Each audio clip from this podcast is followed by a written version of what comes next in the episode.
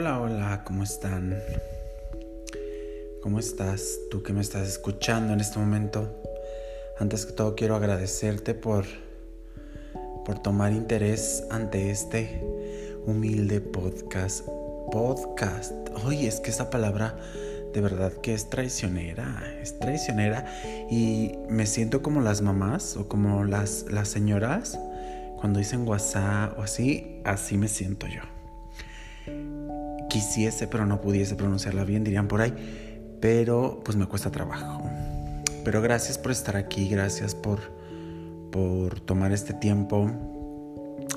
Ya hacía hace mucho que no grababa un podcast porque gracias al universo he estado cumpliendo muchas metas personales, muchas metas en mi trabajo. He estado en cursos, he estado eh, trabajando, he estado eh, enfocándome en otro tipo de proyectos y, me tienen emocionados, ¿no? Eh, como les dije en el, en el primerititito audio, en el primer, en el primer, en el primer audio, como, como les, les mencioné, para mí esto es un, pasatiempo. Lo tomo como una terapia de, de, desahogarme, de desfogar todo lo que, lo que yo pueda tener y lo que se me viene ocurriendo, ¿no? Lo que he, vivido a lo largo de, de, mi ya larga vida, ya larga vida, porque este, bueno, fíjense que ahora con el tema COVID y todo lo que, lo que tiene que ver con la vacunación, pues me siento chavo, porque tengo 27 años y aún no me toca la vacuna. Aún no me toca. Aquí donde yo vivo todavía no la ponen. Este, y pues yo digo que me va a tocar con la chaviza. Entonces ahí voy a estar entre los de 19 y, muy emocionado. Eh, pero recuerda que esto para mí es, es, es dar ese humilde, esa humilde opinión, ese humilde punto de vista que todos tenemos respecto a un tema. Y en estos días me ha brincado mucho una pregunta que, que con la que no batallado, pero con la que me he enfrentado muchas veces, ¿saben? Es como como ya algo muy común en, en, mi vida o algo muy común que, que me pasa y es ¿Cómo saliste del closet? ¿Cómo saliste del closet, José? Y a la gente le da mucha curiosidad o a la gente le da como, eh, no, no digo que morbo, pero le da como curiosidad saber qué pasó, porque hay muchas historias muy macabras y muy, muy feas, la verdad, de, personas que han salido del closet y que al final eh, resultan, pues, pues en, historias no gratas, ¿no? Y, y pienso que mi historia es todo lo contrario. Una vez, muy chistoso, algo que me pasó fue que en un viaje, un viaje muy bonito, se los recomiendo mucho. Este, no lo sé pronunciar bien en inglés, es que, ay Dios Cristo, tengo que aprender inglés, tengo que aprender inglés eh, y español también, porque me trabo. Eh, hay una página en Facebook, si tú la puedes buscar, se llama Travelers Mind y espero que lo haya escrito bien. Eh, lo haya, mira, lo haya dicho bien. Esta, este, este amigo se llama Arthur. Este amigo hizo, uh, hace viajes a lo largo de, del mundo, digamos. Es muy internacional. Yo tomé con él un viaje muy bonito, una experiencia muy bonita en Baja California visitamos toda Baja California Sur y una vez de regreso íbamos, los hace muy bonitos porque al final es como una convivencia de 10 personas y de ahí salieron muchas amistades muy bonitas. Este, pues estaba la curiosidad, ¿no? Porque iba con mi pareja y entonces fue como, ¿y ustedes cómo salieron del closet, no? Cada quien platicó su historia y, al final es así como de, ah, qué bonito. Ya no saben qué decir. Ya se quedan callados y así como de, ah, y pues yo rompí el hielo muy, muy contento y volteé a verlos y le dije, ¿y ustedes cómo le dijeron a sus papás que eran heterosexuales? fue un momento para mí, la verdad fue de burla, no les estaba haciendo ningún reclamo, pero fue como, como de burla y ellos se quedaron como pensando y una dijo, sí es cierto, o sea, qué difícil que tú como, como persona que tiene otra orientación sexual, otra preferencia sexual, tengas que pasar por esa batalla. Qué difícil que tú como, como persona normal, con otra preferencia sexual, tengas que pasar por eso y te tengas, o sea, para ti sea como un evento pues a la vez importante pero traumante, pero de angustia porque no sabes qué vas a pasar. Y eso no lo pasan las personas heterosexuales. O sea, no hay un momento en que la persona heterosexual diga, mamá, papá, soy heterosexual, y entonces estés nervioso y, no sepas cómo le vas a decir a tus, a tus papás, a tu familia. Hoy vengo a contarte la historia de cómo fue lo que yo, lo que yo viví, cómo fue que yo salí del closet. Me gusta mucho contar esta historia porque en muchas ocasiones ha ayudado a algunas personas a salir del closet. Espero que esa persona me esté escuchando. este. Y para mí fue muy satisfactorio, ¿no? Saberlo. Pues bueno, yo vengo de una familia, eh, de, una, de, un, de una madre soltera. Mi papá nos dejó desde muy pequeños y desde siempre se ha sabido, se sabe y se ha sabido que, que pues yo era distinto. A mí me gustaba jugar con otras cosas, yo era muy delicadito, no me gustaba ensuciarme y esas cosas cuando era muy pequeño. Claro que cuando eres pequeño no te das cuenta, o sea, para ti el que te digan mujer, niña, marica, todo lo que te digan cuando eres muy niño no lo comprendes porque no, no estás dándote cuenta de, lo que está pasando o, de, o del por qué lo dicen. Un niño siempre tiene toda, toda, toda la, pues la inocencia, ¿no? Entonces, en el kinder no me decían nada, en la primaria comenzaron a, haber insultos, en la secundaria había muchos más insultos, este, y sin yo declararlo, ¿saben? No era como, como ahora que yo veo que, digo, tampoco es que sea tan viejo, pero ahora los niños o, las personas que tienen una preferencia sexual distinta se declaran totalmente desde muy pequeños, ¿no? Y en mi caso fue distinto, yo tuve que, ocultarlo, tuve que tener una novia que hoy es mi mejor amiga, este, y lo sabe y me acepta y bueno, somos, somos una familia. Y entonces desde muy pequeño yo, yo, pues fui como, no atacado, pero pues sí recibí esos insultos y al final lo único que yo quería hacer era como distraer a la gente y entonces engrosaba más mi voz y trataba de caminar con los brazos abiertos y con las piernas abiertas y me sentaba como me habían dicho en el kinder que los niños se sientan. Eh, pero todo eso lo hacía muy forzado, muy, muy forzado. Para mí no era natural. Llega a un punto de mi vida donde conozco a gente de una religión, de la religión cristiana, y claro que entonces era como que entre reuniones salía el tema, no me lo decían directamente así como de, oye, tú eres homosexual o oye, tú, tú tienes una preferencia sexual distinta. No, no, claro que no. Y hoy digo que no tenían los huevos de decírmelo y tenían que ocultarlo y solo echaban pedradas, así como de, y Dios no va a querer a los amanerados. Y aquí en la Biblia dice que el reino de Dios no va a ser heredado por los amanerados ni los afeminados. Y la homosexualidad es mala porque Dios creó al hombre y a la mujer y a Adán y Eva y la fregada. Y claro que llegó a mí un miedo porque, pues claro que, que te da miedo. O sea, a una edad, para mí, para mí, a, esa edad, que era como a los 12 años que yo comencé en esa religión, me empezó a dar muchísimo miedo y entonces yo decía, me voy a ir al infierno. ¿Qué hice? Me adentré muchísimo más en la religión. Grave error.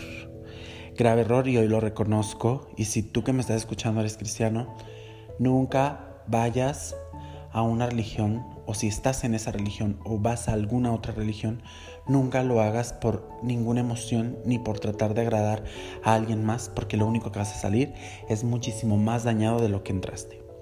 Fin de mi comentario en cuanto a eso.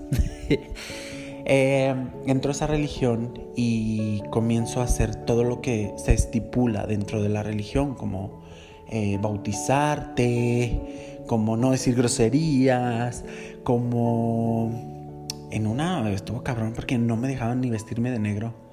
Después voy a hablar de las religiones porque he estado en muchas, he estado en muchas, después les digo. Este... Eh, ¿Qué más? Obviamente pues tenía que guardar una apariencia. No es que ahora me vista como mujer. Eh, últimamente me he vestido más como, como que tengo cosas femeninas y masculinas. O sea, después si ustedes quieren verme, este, pueden ir a mis redes sociales. Eh, no es que han, o sea, al final hoy puedo comprender que la ropa ni tiene género X.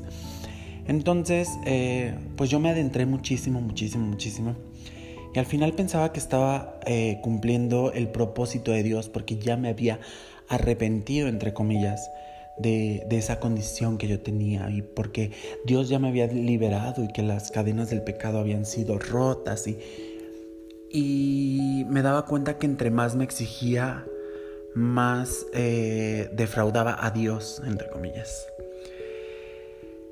Llegó un punto donde yo no podía ya más sostenerlo. Estuve en, una, en un instituto cristiano donde aprendí muchas cosas, donde literalmente la, la, Biblia era las materias, o sea, me sé todos los libros de la Biblia. Háganme un examen. me sé todos los libros de la Biblia y, y, eran las materias. Entonces, hoy vamos a ver Génesis y luego Éxodo, luego Levítico, y entonces todo era materia. Y entonces ahí fue comprendiendo de otra forma el amor de Dios. ¿sabes? De, Dios cristiano.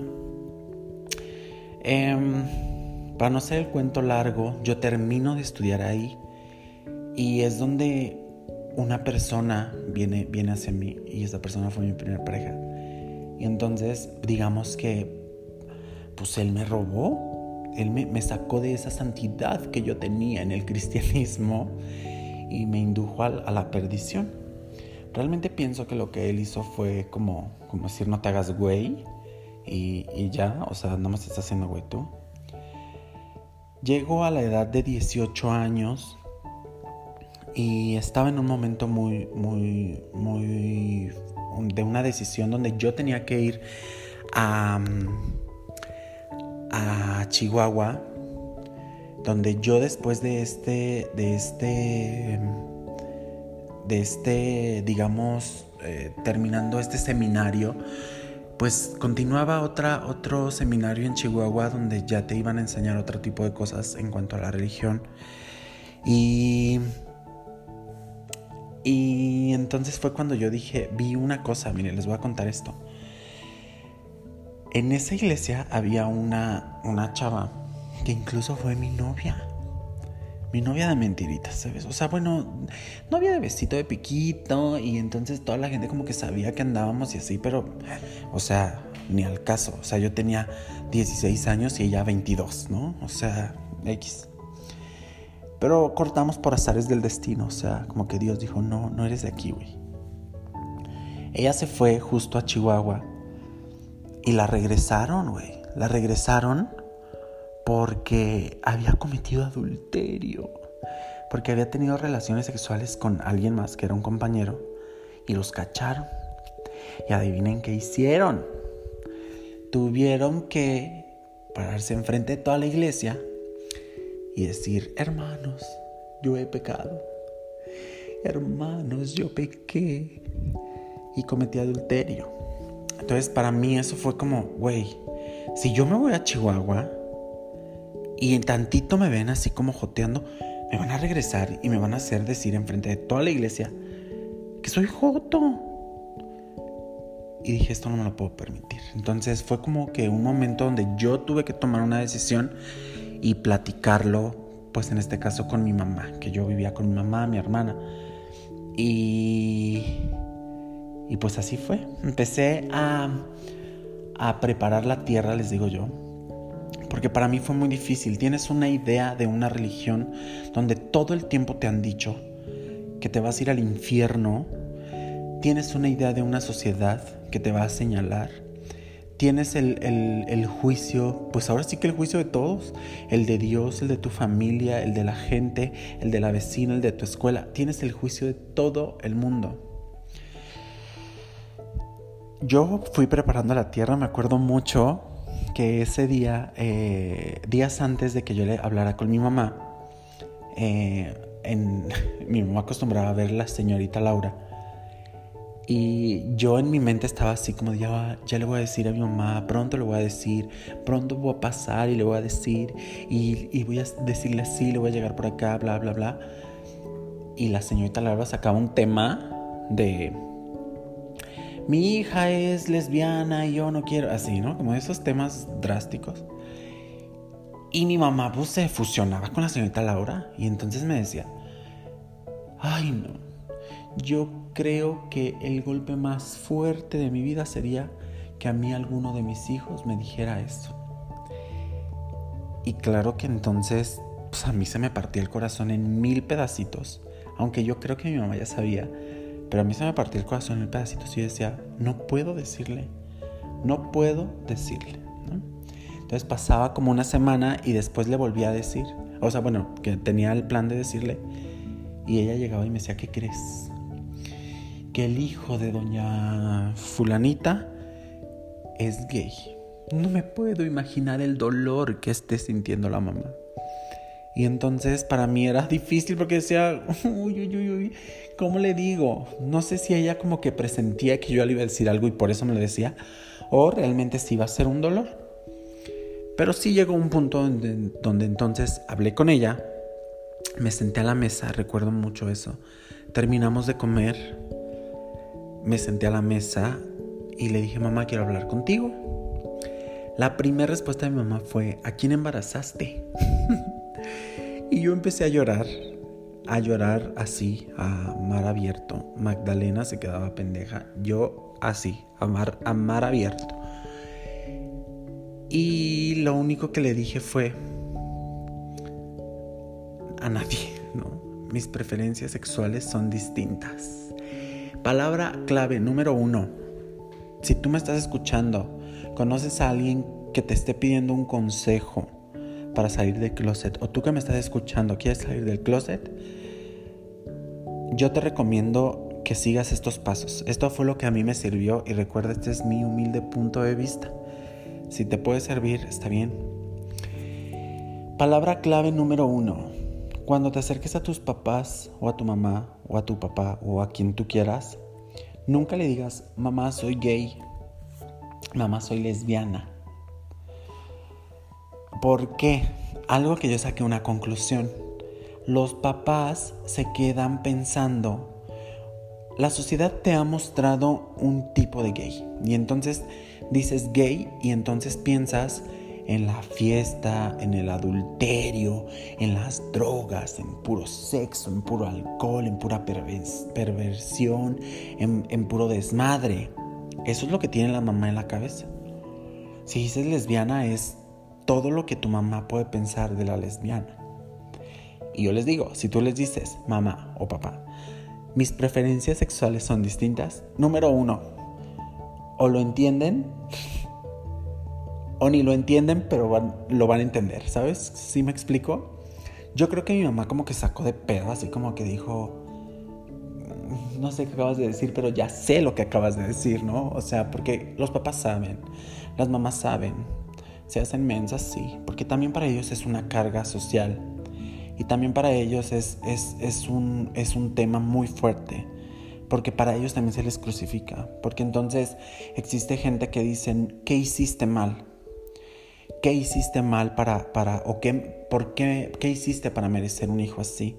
¿O qué hiciste mal? ¿O no lo educaste bien? ¿O necesitabas poner manos, em, ¿cómo dicen? Poner más... ¿Lo necesitas poner en cintura? Poner en cintura, eso es lo que, lo que quería decir. Y para ellos también eso es una carga. Entonces, ellos saben, pero se hacen. Entonces, no los juzgues tampoco. Eh, entonces, número uno, yo le dije, mamá, mis preferencias sexuales son distintas. Y mamá, pues como que se quedó en shock, pero yo llorando, llorando, llorando, y mi mamá solo me decía, tranquilo, tranquilo, o sea, no puedes ni hablar tranquilo, ¿no? es que yo le dije, yo te he defraudado porque seguramente tú has soñado con que vamos a tener, voy a tener un hijo y tú vas a ser abuela y de mi parte pues eso no va a pasar, no sé, mis hermanos, bla, bla, bla, bla. Y mi mamá me volvió a, o sea, lo, que me dijo fue, pero tú conoces de Dios. Era una preocupación también de mi mamá, que yo me fuera al infierno. Y ella decía, tú conoces de Dios, tú conoces la palabra de Dios. Y yo ya estaba preparado para eso, porque yo lo investigué antes, o sea, soy inteligente. y lo único que le dije, mamá, por eso, por eso decidí decírtelo, por eso quiero decírtelo, porque no quiero seguir con esta mentira. Porque hay un versículo que me gusta muchísimo de la Biblia, que aunque ahora ya no profeso la religión cristiana, eh, lo sigo guardando como una enseñanza y como una pieza clave en mi vida. Y es, estoy viendo la hora y ya me alargué, pero no importa. es donde un discípulo se acerca a Jesucristo y le dice, cuál es el, mayor, el mayor eh, mandamiento. Y Jesucristo le dice, amarás a Dios por sobre todas las cosas y amarás a tu prójimo como a ti mismo. En eso se resume toda la ley. Y si profundizamos un poco más en eso, se resume toda la ley. Los diez mandamientos se resumen en amar a Dios y en amar a tu prójimo. Solamente, solamente, porque para el amor no hay ley. No hay ley para el amor. El amor es la máxima ley. Porque cuando tú amas a tu prójimo, claro que no vas a robarle. Claro que no vas a, meterte con la esposa, de, con su esposa o con su esposo. Porque cuando tú amas a Dios, te amas a ti. Y entonces, de hecho, tengo un tatuaje que dice no love for love, no, porque yo soy muy bilingüe. No hay ley para el amor. Y yo le dije, mamá, por eso mismo te lo dije, y yo quiero dedicarme a cumplir la palabra de Dios, no en esta religión, pero quiero dedicarme a cumplir la palabra de Dios y es amar a Dios por sobre todas las cosas y amar a mi prójimo como a mí mismo. Y entonces mi mamá me dijo, ¿no quieres que te lleve a un psicólogo? Y yo le dije, si tú quieres, si tú quieres vamos con el psicólogo, pero estoy seguro que el psicólogo o la psicóloga te va a decir, la que tiene que tomar terapia eres tú. Entonces, podemos intentarlo, solo si tú quieres, si lo necesitas. Algo con lo que terminé, o, o cómo terminó esa escena fue cuando mi mamá me dijo, solamente te pido que no, eh, que me des tiempo para eh, asimilarlo, porque me cayó como un balde de agua fría. Y dame tiempo para asimilarlo. Y yo le dije, está bien, yo no quiero estar incómodo tampoco. Y es aquí donde tú les vas a realmente todo lo que yo le dije a mi mamá fue de corazón. Fue de corazón. Pero no sé si eso de corazón también como que no le dejó otra alternativa o también como que emocionalmente o, le llegué directo al corazón. Porque cuando tú hablas desde el corazón, llega directamente al corazón. Entonces, ay, ya me puse muy romántico. Lo último que le dije a mi mamá fue, estás en todo tu derecho si tú me quieres correr de tu casa si tú me quieres pegar, si tú me quieres eh, anexar, lo que tú quieras hacer conmigo, estás en todo tu derecho. Pero yo nunca te voy a dejar de amar porque eres mi madre. Claro que entonces ella rodó unas lágrimas y ahorita lo recuerdo y para mí es como, como wow, porque no esperaba, no, yo creo que ella no esperaba eso y de mi parte salió con todo el corazón. Y mi mamá me dijo, claro que no quiero que te vayas de la casa, claro que no quiero que te vayas a otro lado, solo dame tiempo para yo poderlo asimilar y saber cómo es que, cómo es que se van a llevar las cosas, ¿no? La abracé, lloramos y desde ese momento, para mí, todo lo que dijera la sociedad, todo lo que dijera mis, mis familiares, todo lo que dijeran en mi trabajo, en mi escuela, en donde fuera, a mí me empezó a valer madres. Hasta el día de hoy, a mí me vale madres literalmente lo que a mí me puedan decir. ¿Sabes qué es lo que buscamos cuando queremos salir del closet? ¿Sabes por qué hay tanta gente, y no solamente en el ambiente eh, homosexual o en, el ambiente LGBT o todas las, letras que existan? ¿Sabes por qué hay tanto desmadre? ¿Sabes por qué, por hay, mucha perdición, podríamos llamarlo de esa forma? ¿O por qué hay mucha malinformación?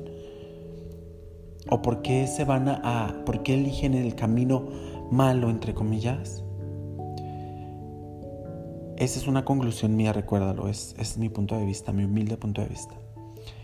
Y es porque nosotros buscamos afuera lo que no encontramos adentro. Y eso es una ley en todos los aspectos. Cuando no tenemos amor por dentro, cuando no tenemos amor propio, buscamos que alguien más nos ame y es por eso que nos madrean y pensamos que nos aman y es por eso que nos gritonean y pensamos que nos aman y es por eso que nos regañan y pensamos que nos aman.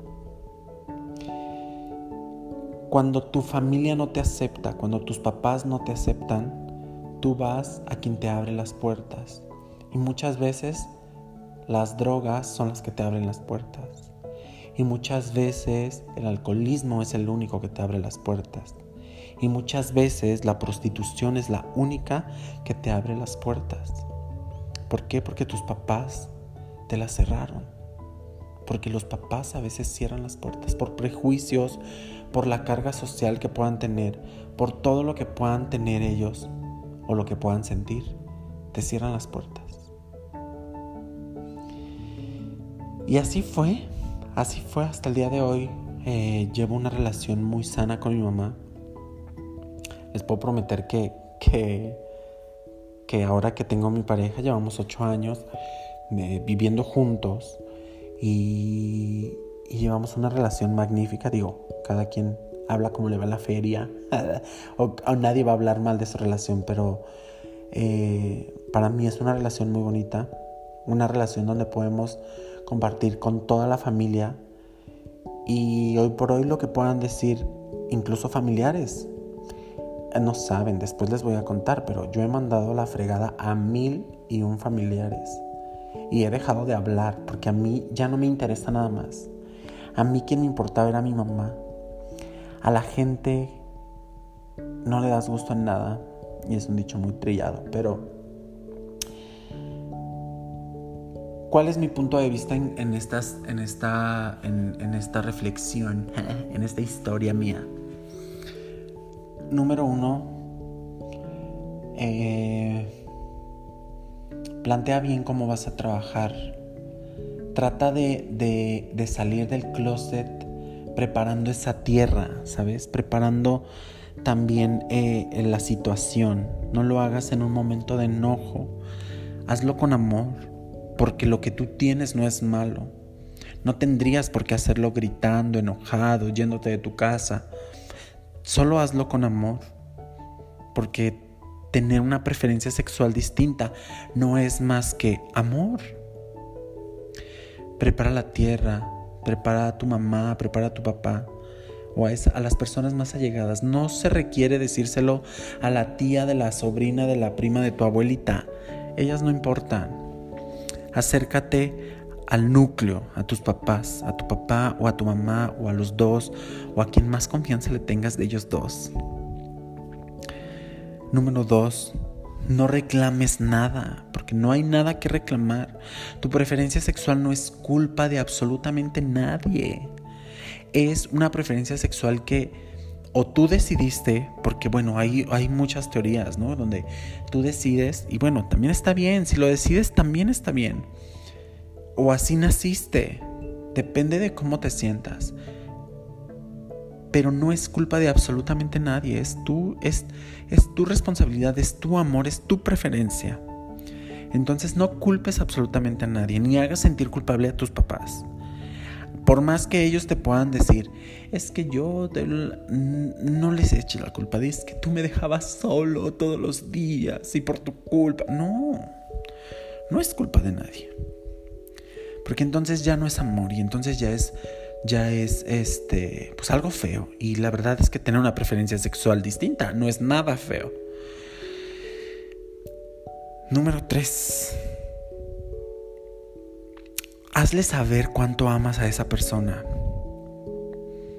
No porque tengas una preferencia sexual distinta quiere decir que odies a tus papás. Y ellos deben de tenerlo muy claro. No es su culpa tampoco. Entonces si de algo te sirve esta palabra, de decirles, tienes todo el derecho de pegarme, de ahorcarme, de, de, lo que tú quieras, de arrastrarme y sacarme de tu casa, pero yo nunca te voy a dejar de amar. Eso le va a llegar directo al corazón. Recuerda, las palabras que salen del corazón llegan al corazón. Y por último, y no menos importante, ya para terminar esto, porque estoy, o sea, son las 9.51, ya es noche y ya me alargué. Este, por último, que te que no te importe lo que puede decir las demás personas. Que no te importe lo que pueda decir la prima de la sobrina de tu abuelita. Y que mucho menos te importe lo que diga don Pancho el de la tienda. Lo único que te tienes que enfocar es, número uno, en ti y número dos, en tu familia. En tu verdadera familia, en tu núcleo. En tu papá, en tu mamá o en, o en los dos. Ay, pues no sé por qué tenía este tema. No sé por qué. La verdad es que para mí es, es, es, una anécdota, para mí es muy bonita. No sé si ahorita la estoy, la estoy eh, platicando y a lo mejor este, no, no dije tantos puntos según yo porque no quiero este... No quiero alargar tanto el podcast, pero mira, ya son más de 30 minutos. Espero que, que, el mensaje haya quedado claro. Si tienes alguna duda, este, házmelo saber en mis redes sociales. Eh, si tienes alguna opinión, es muy respetable. Solo recuerda que este es mi humilde punto de vista y, y ya, y así me tocó vivirla. Así me tocó vivirla. El consejo que te doy es, vive tu vida. No esperes más en un closet. No esperes más en un closet. Salte. Salte del closet destápate, quítate. Ah. Eh, vive tu vida de la mejor manera. Vive tu vida de la forma en que siempre has soñado. Vive tu vida. Tu vida. Vive. La tuya. Una de tus papás, la tuya. y pues bueno, ya me desahogué. Ya lo dejo aquí.